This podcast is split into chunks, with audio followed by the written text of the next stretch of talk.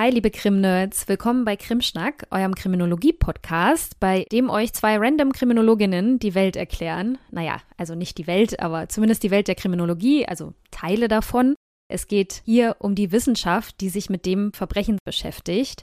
Ich bin Annelie. Und ich bin Marie. Hi. Ja, da sind wir wieder mit der schon angekündigten Krim-Check-Folge. Vielleicht noch mal kurz zur Erinnerung, weil es das Format ja noch gar nicht so lange gibt. Wir gucken uns dabei immer ein spezielles Thema genau an und checken es für euch in so 15 bis 30 Minuten. Und heute geht es um das Thema, über das wir ja schon in der letzten Krim-Schnack-Episode einmal kurz gesprochen haben. Es wird heute auf jeden Fall mal etwas juristischer. Es geht nämlich um einen speziellen Paragraphen unserer Strafprozessordnung, den ominösen Paragraphen 153a StPO. Kurz gesagt, um eine spezielle Möglichkeit, wie ein einmal eingeleitetes Verfahren ohne Richterspruch eingestellt werden kann. Mhm. Ich erinnere mich auch, dass wir im Kriminologiestudium in unserem Strafrechtskurs oder den Kursen auch über diesen Paragraph gesprochen haben. Und mein Prof hat damals auch schon angedeutet, dass es um diesen Paragraphen eine ganz schöne Kontroverse in der Fachwelt gibt und dass der Paragraph in manchen Kreisen eben als auch der reichen Paragraph bezeichnet wird. Mhm, genau. Das stimmt, so habe ich den auch abgespeichert. Und ja, wie wir jetzt bei der Recherche festgestellt haben, ist es gar nicht nur eine Kontroverse, sondern sogar mehrere. Und die schauen wir uns heute auf jeden Fall alle mal ein bisschen genauer an. Mhm. Also, was genau steckt hinter dieser Norm und was hat es mit dem Vorwurf auf sich, dass Paragraph 153a StPO reiche Menschen bevorteilt? Und was sollte man sonst noch über die Vor- und Nachteile in diesem Zusammenhang wissen?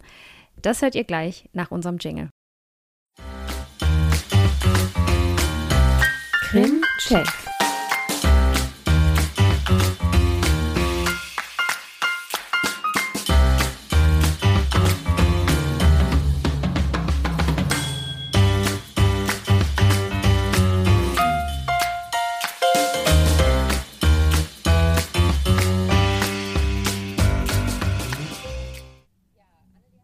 Ja, Annelie hat ja gerade schon angedeutet, dass es eben verschiedene Möglichkeiten gibt, wie Strafverfahren eingestellt werden können in Deutschland und dass dieser ominöse Paragraph 153a auch nur eine Möglichkeit mhm. davon ist.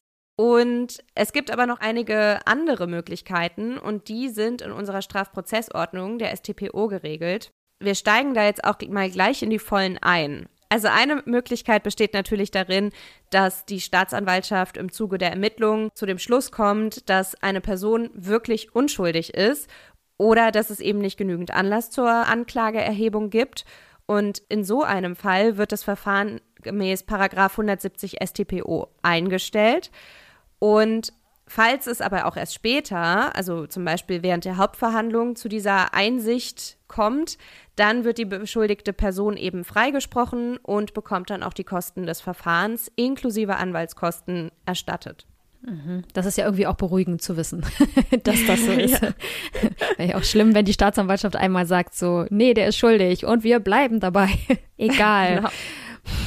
Okay, und es gibt noch eine weitere Möglichkeit, von der Verfolgung abzusehen, sozusagen, und so ein Verfahren einzustellen. Und das ist das sogenannte Absehen von der Verfolgung bei Geringfügigkeit, gemäß Paragraf 153 StPO. Achtung, also nicht 153a, um den es ja heute geht, sondern 153.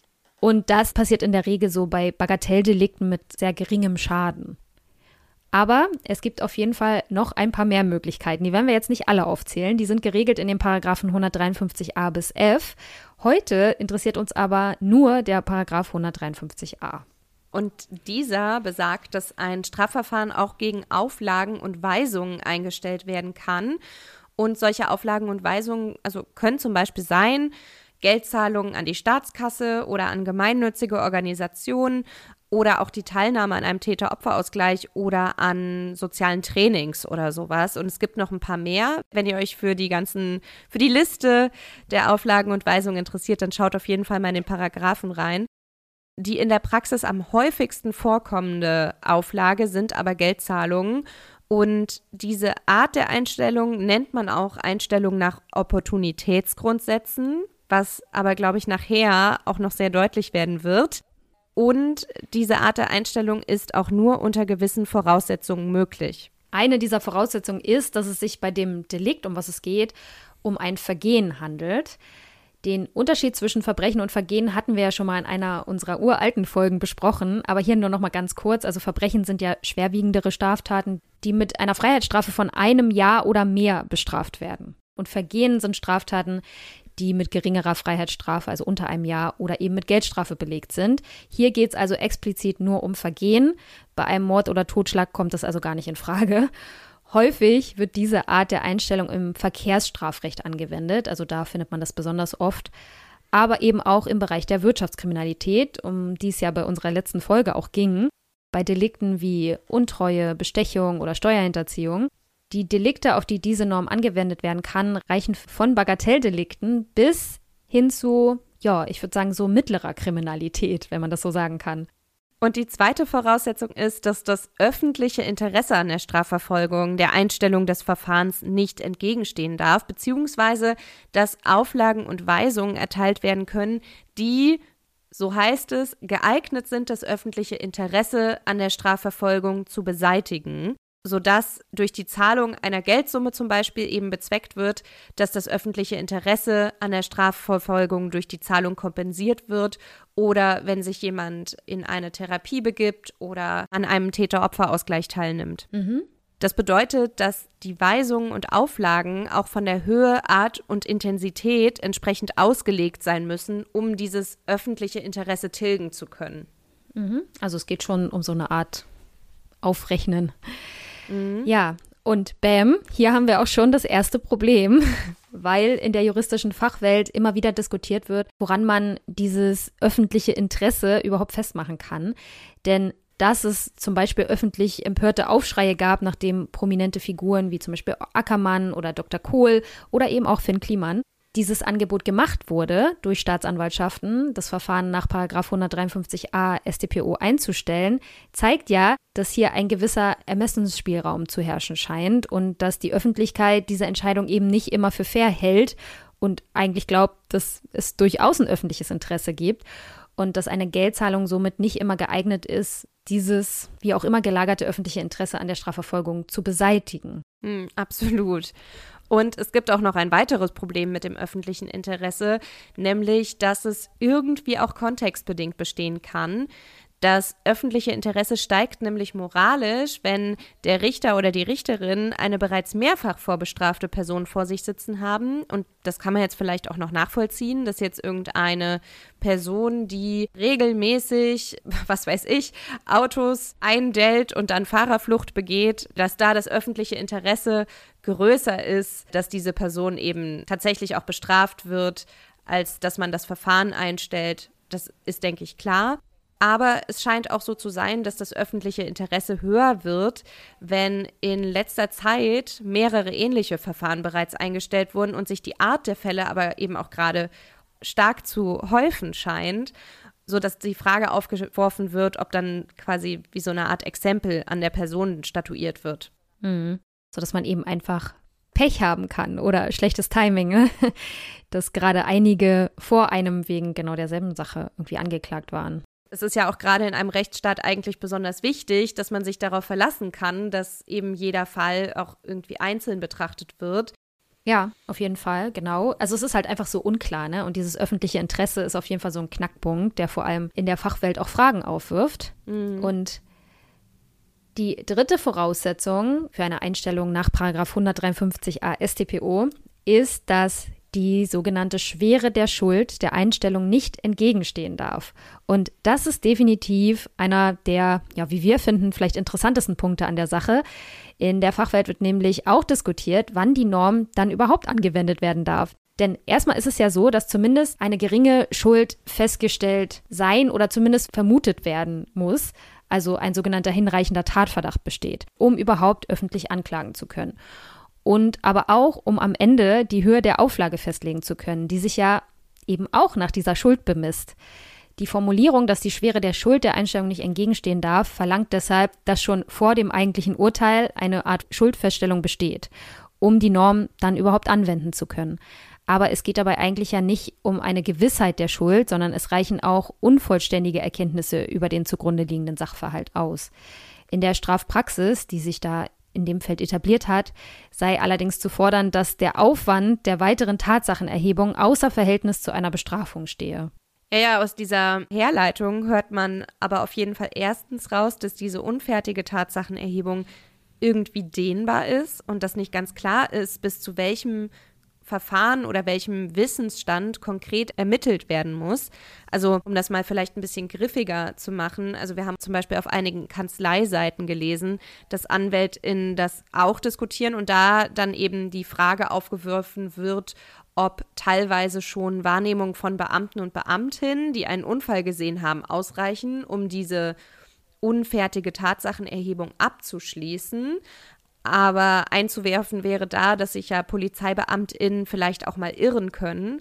Und deshalb die Frage besteht, ja, muss das Fahrzeug deshalb noch von einer Fachkraft in Augenschein genommen werden oder ist das dann wieder schon zu weit gegriffen für diese unfertige Tatsachenerhebung? Also es wird wirklich diskutiert, wo man da die Grenze zieht, weil es ja auch fair der angeklagten Person gegenüber sein muss, sodass diese Person sich eben nicht vorverurteilt sieht. Und zweitens hört man aus der Abwägung, ob man weitere Tatsachenerhebungen jetzt betreibt oder das Verfahren unter Auflagen und Weisungen einstellt, auch raus, dass es dabei um eine Art Kosten-Nutzen-Prinzip geht. Also wenn das weitere Verfahren quasi teurer wäre als der Gewinn aus der Fertigstellung des Verfahrens, dann ist die Einstellung je nach Ermessen der Richterin oder des Richters halt möglich oder der Staatsanwaltschaft, je nachdem. Ja, genau. Und das ist nämlich der Punkt, der auch häufig kritisiert wird, weil so ein Prinzip eben zu einer Art Ökonomisierung des Strafverfahrens führen könnte, dass also Wirtschaftlichkeitsrechnungen zugrunde gelegt werden, um dann eben solche Dinge zu entscheiden und geguckt wird, ja, lohnt sich das jetzt? Lohnt sich der Aufwand? Bezahlen wir dafür dann mehr, als dabei am Ende rumkommt, auch so für die Öffentlichkeit oder eben nicht? Mhm. Ja. Und vielleicht sollten wir an dieser Stelle aber auch noch mal darüber sprechen, warum es überhaupt so eine Norm wie Paragraph 153a StPO gibt. Diese Norm stammt aus den 70er Jahren und sieht tatsächlich die Entlastung des Justizapparates vor. Also ein Stück weit schon genau das, was ich gerade gesagt habe. Also dank dieser Norm kann die Staatsanwaltschaft verhältnismäßig effizient Fälle mit einer strafadäquaten Auflage abschließen. Denn Gerichtsverfahren sind teuer, sie dauern lange und sind deshalb für alle beteiligten Parteien ja mit viel Aufwand verbunden und eben auch mit Kosten. Und gerade bei Bagatelldelikten lohnt sich dieser Aufwand nicht immer. Paragraph 153a StPO ist also ein Entlastungswerkzeug, was natürlich auch gut ist, denn ein entlasteter Justizapparat kann sich ja schneller und besser um schwerwiegendere Kriminalität kümmern. Aber in der Fachwelt wird eben auch immer wieder diskutiert, ob sich Effizienz überhaupt als Rechtsprinzip eignet. Ja, wir haben ja auch von der Jugendrichterin Maria hier im Podcast schon mal gehört, wie wenig Zeit die RichterInnen wirklich für die einzelnen Fälle haben. Insofern, also ist eine Entlastung für Bagatelldelikte, bei der eben kein hohes öffentliches Interesse und auch keine besondere Schwere der Schuld festzustellen sind, bestimmt eine tolle Lösung. Also deshalb würde ich diese Norm eben auch nicht pauschal verteufeln wollen. Also ich sowieso nicht, aber auch die Fachwelt nicht. Aber man muss halt trotzdem auch schauen, und das ist nämlich auch ein Punkt, der hin und wieder diskutiert wird, dass bei diesen unfertigen Tatsachenerhebungen trotzdem der Wahrheits- und Gerechtigkeitsanspruch im Strafprozess nicht zu kurz kommt. Mhm. Ja, definitiv. Also klar, wenn man das jetzt so als Grundsatzfrage diskutiert, scheint erstmal klar, dass es in einem Rechtsstaat keine Rolle spielen sollte, wie viel ein Verfahren kostet und ob gerade Personalmangel herrscht. Gesetz ist ja schließlich Gesetz, aber gerade zum Beispiel im Straßenverkehr passieren einfach jeden Tag tausendfach Fehler und viele davon sind dann eben auch, ja, strafrechtlich relevant, ne, Straftaten und müssen auch verfolgt werden. Aber das ist in der Masse einfach wahrscheinlich kaum händelbar. Darum scheint es also für mich auch sinnvoll, so ein Tool zu haben und eben abwägen zu können, wo ist ja wirklich wichtig und wo ist es vielleicht ja nicht ganz so wichtig oder wo kann man dann auch einfach mal kostengünstig und es ist ja trotzdem so, dass diese Person schon ja ein Stück weit zur Rechenschaft gezogen wird durch die Auflagen, aber ja, eben nicht bestraft im eigentlichen Sinne. Mhm. Das ist der große Unterschied. Es gibt aber auch noch mehr Kritikpunkte an dieser Norm, zum Beispiel, dass es keine Höchstgrenzen für Geldauflagen gibt und es auch keinen Begründungszwang für Staatsanwaltschaft oder Richterschaft gibt. Außerdem kann das gezahlte Geld auch nicht zurückgefordert werden, auch nicht, wenn die Unschuld der beschuldigten Person im späteren Verlauf bewiesen werden würde. Mhm. Ja, und jetzt kommen wir endlich auch zu dem Spitznamen der Norm, nämlich der Reichenparagraph. Das kommt eben auch daher, dass bei reichen Menschen, die mehr Geld in die Staatskasse oder eben auch an gemeinnützige Organisationen zahlen können, der vermeintliche Nutzen einer Verfahrenseinstellung schneller erreicht ist.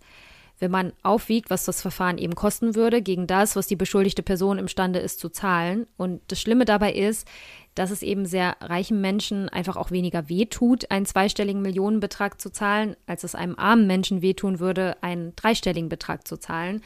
Deshalb ist so ein Denken eben auch gefährlich und könnte zu einer unfairen Strafpraxis führen. Und gerade dieses Einzahlen in die Staatskasse von ja, Millionenbeträgen hat dann eben für manche Menschen diesen Beigeschmack von Freikaufen. Ja, das waren jetzt drei Voraussetzungen zur Anwendung der Norm. Aber es gibt noch einen letzten Punkt, nämlich das Einverständnis, weil nämlich alle, die am Verfahren beteiligt sind, also alle relevanten Personen, die daran beteiligt sind, also Staatsanwaltschaft, Richterschaft und die angeklagte Person, dieser Verfahrenseinstellung gemäß 153a StPO auch zustimmen müssen. Also es gibt einige Fälle, in denen die Staatsanwaltschaft das eben auch ohne Zustimmung des Gerichts in die Wege leiten kann. Der Antrag auf Einstellung kann nämlich sowohl im Vor- als auch im Hauptverfahren gestellt werden und erfordert, wie gesagt, also ich glaube, das ist deutlich, aber ich sage es trotzdem nochmal, kein Geständnis der angeklagten Person. Mhm. Aber wie läuft das denn dann konkret ab? Also nehmen wir mal an, alle relevanten Personen stimmen zu. Dann muss die beschuldigte Person in jedem Fall die Verfahrenskosten tragen. Das muss man sich natürlich auch leisten können. Ne? Also mhm.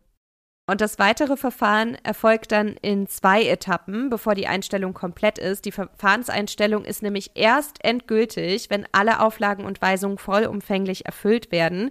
Bis dahin spricht man noch von einer vorläufigen Einstellung. Genau. Um die Auflagen und Weisungen zu erfüllen, hat die beschuldigte Person sechs bis neun Monate, so in der Regel. Und da gibt es auch genaue Vorgaben. Aber die können teilweise auch in Absprache mit dem Gericht oder auch mit der Staatsanwaltschaft dann verlängert werden. Sollten die Auflagen und Weisungen allerdings nicht erfüllt werden, wird das Verfahren dann auch wieder aufgenommen. Das ist auf jeden Fall auch wichtig, das ist sozusagen diese Vorläufigkeit. Sind sie aber fristgerecht erfüllt, kommt der Übergang in die zweite Etappe, nämlich die endgültige Einstellung des Verfahrens. Dann gilt die vormals beschuldigte Person als freier Mensch und erhält keinen Eintrag im Bundeszentralregister. Ja, und das bedeutet auch, dass der offizielle Status dieser Person dann ist, dass sie eben nicht rechtskräftig für schuldig befunden wurde. Und das ist auch wichtig für die sogenannten strafrechtlichen Nebenfolgen in Form von berufsrechtlichen Konsequenzen. Das wissen nämlich viele Menschen auch nicht, aber einem Urteil des Bundesverfassungsgerichts zufolge darf man nicht davon ausgehen, dass eine Person bei der eine Verfahrenseinstellung nach 153a StPO erfolgt ist, auch wirklich schuldig ist. Das würde der Unschuldsvermutung entgegenwirken. Und deshalb darf solchen Menschen zum Beispiel nicht aufgrund dieser Tatsache gekündigt werden, weil sie sich ja ohne eine rechtskräftige Verurteilung noch immer unschuldig nennen dürfen. Das gilt ja dann auch für Medien und so, ne? Wenn die über diese Fälle berichten, heißt es dann immer vermeintlich, vermutlich, weil eben keine rechtskräftige Verurteilung stattgefunden hat. Also zum Beispiel auch im Fall Finn Kliman, über den wir ja in der Krimschnack-Episode zu White Collar Crime gesprochen haben. Der hat ja auch von der Verfahrenseinstellung nach diesem Paragraphen Gebrauch gemacht. Anschließend hat er dann in den sozialen Medien veröffentlicht, dass jetzt ja endlich bewiesen sei, dass er von Anfang an unschuldig gewesen sei. Und hier müssen wir und er eben eigentlich auch mit der Formulierung einfach aufpassen. Denn es ist richtig, dass er nicht rechtskräftig verurteilt wurde und deshalb die Unschuldsvermutung gilt. Aber es ist eben nicht richtig, dass durch das Gericht festgestellt wurde, er sei zu Unrecht beschuldigt worden. Bevor seine Schuld oder Unschuld festgestellt werden konnte, wurde sein Verfahren eingestellt. Um diese Norm anwenden zu können, muss aber, wie gesagt, eine gewisse Form der Schuld festgestellt werden können. Denn sonst hätten ja keine Auflagen oder Weisungen hergeleitet werden können. Also es ist, ihr merkt, das ist ein bisschen weird, weil ja schon sich an, an dieser Schuldsache viel aufmacht. Mhm. Und trotz allem ja kein wirklicher Richterspruch erfolgt. Aber trotzdem gibt es da eben Schulderwägungen. Also, Finn Kliman darf sich rein rechtlich zwar immer noch unschuldig nennen, aber das Gericht hat nicht geurteilt, dass er von Anfang an unschuldig war. Und das ist, wie wir finden, schon eine wichtige Unterscheidung, die man da machen sollte. Definitiv. Und genau diese Art der unvollständigen Tatsachenerhebung, über die wir ja vorhin gesprochen haben, an denen sich am Ende ja die festgestellte Schuld und daran die Art Intensität und Höhe und Dauer der Auflagen und Weisungen bemessen, werden auch häufig von ArbeitgeberInnen als indiz für eine Verfehlung gesehen oder auch von Versicherungen, die zum Beispiel bei Verkehrsdelikten die Einstellung nach Paragraf 153a StPO als Indiz für ein Verschulden annehmen. Sie dürfen natürlich Untersuchungen anstellen und das Gleiche gilt auch für zum Beispiel verwaltungsrechtliche Untersuchungen als Folge aus diesen Verfahren. Zum Beispiel bei BeamtInnen, die von so einer Verfahrenseinstellung Gebrauch gemacht haben. Also Untersuchungen anzustellen, ist nicht verboten. Und also, wie gesagt, natürlich dürfen Arbeitgebende oder Versicherungen im Zweifelsfall zivilrechtlich oder arbeitsrechtlich prüfen lassen, ob sie der beschuldigten Person gegenüber einen Kündigungsgrund oder eine Freistellung von der Leistungserbringung bzw. Regressansprüche erwirken können. Aber, und das betonen eben auch viele AnwältInnen, es muss eben auch wirklich geprüft werden und die Schuld darf nicht einfach angenommen werden. Das wäre nicht rechtens. Mhm. Ja, ich finde das schon erstaunlich, bevor ich mich jetzt so näher oder wir uns näher mit diesen Paragraphen befasst haben, wäre mir das gar nicht in den Sinn gekommen, dass es tatsächlich ja auch ja ganz konkrete Nachteile haben kann, ne? dieser Einstellung so zuzustimmen. Deshalb raten Fachleute auch, dass eine Zustimmung zu diesem Verfahren wirklich immer gut überlegt sein sollte, denn das Gute ist, hier muss eben ja auch die angeklagte Person oder die beschuldigte Person zustimmen in der juristischen Fachwelt wird diskutiert, ob diese Art der Verfahrenseinstellung ihren Mandanten oder Mandantinnen in manchen Fällen vielleicht sogar mehr schadet als nutzt.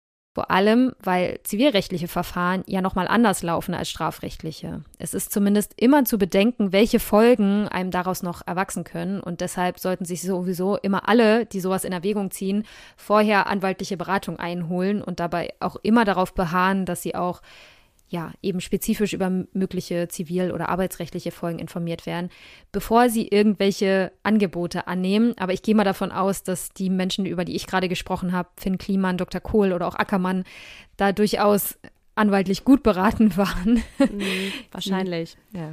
Hatten da wahrscheinlich ein ganzes Anwaltteam, was da die Konsequenzen genau abgewogen hat. genau.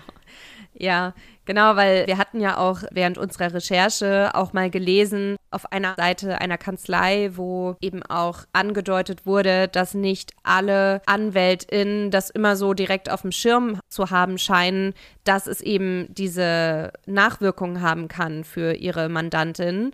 Und genau deshalb finde ich das ganz gut, das hier nochmal unterzubringen dass man da eben auch auf vorsichtig sein muss und eben im Zweifelsfall auch nochmal einfordert, dass man auch dahingehend noch Beratung haben möchte, bevor man so ein Angebot annimmt. Mhm, das ist unsere Serviceleistung für euch heute. Also falls ihr mal in die Verlegenheit kommt, dann ja, Obacht. Genau, ja. Ja, also das war jetzt, glaube ich, viel, aber wir haben auch gesehen, dass es bei allen Vorteilen, die diese Norm verspricht, eben auch einige Nachteile beziehungsweise eben auch viele Kritikpunkte zu geben scheint. Und weil es so viele Kritikpunkte an der Norm gibt, fordern manche JuristInnen eine stärkere Verrechtlichung des Paragraph 153a StPO. Die wollen wir euch jetzt natürlich auch nicht vorenthalten. Unter anderem wird gefordert oder vorgeschlagen, sagen wir mal, dass es eben Begründungspflichten für Richterinnen und Staatsanwaltschaft zur Vereinheitlichung der Entscheidungspraxis geben soll und dass auch der Schweregrad einer Tat, die nach 153a StPO eingestellt werden darf, begrenzt wird. Ein weiterer Vorschlag wäre noch, dass es eine abschließende Regelung für den Auflagenkatalog und eine Höchstgrenze für Geldauflagen geben soll, die aber das Höchstmaß einer Gesamtgeldstrafe, die jetzt momentan bei 10,8 Millionen liegt, nicht übersteigen soll. Einigen ExpertInnen zufolge sollte die gewählte Auflage, wenn sie denn geeignet sein soll, das öffentliche Interesse irgendwie zu beseitigen, sich an der ja eigentlich ja nicht nachgewiesenen Schuld des Täters oder der Täterin orientieren.